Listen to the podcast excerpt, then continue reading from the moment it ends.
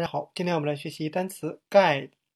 guide 就是导游、向导啊，还有指导手册的意思。Humanity is disorganized, prone to destruction. He needed a plan to restore order. I guide him. I guide them all. Doesn't seem like they want to be guided anymore, does it?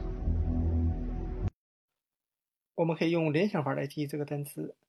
前面的 GUI 联想成汉语拼音各位贵，后面的 DE 联想成的。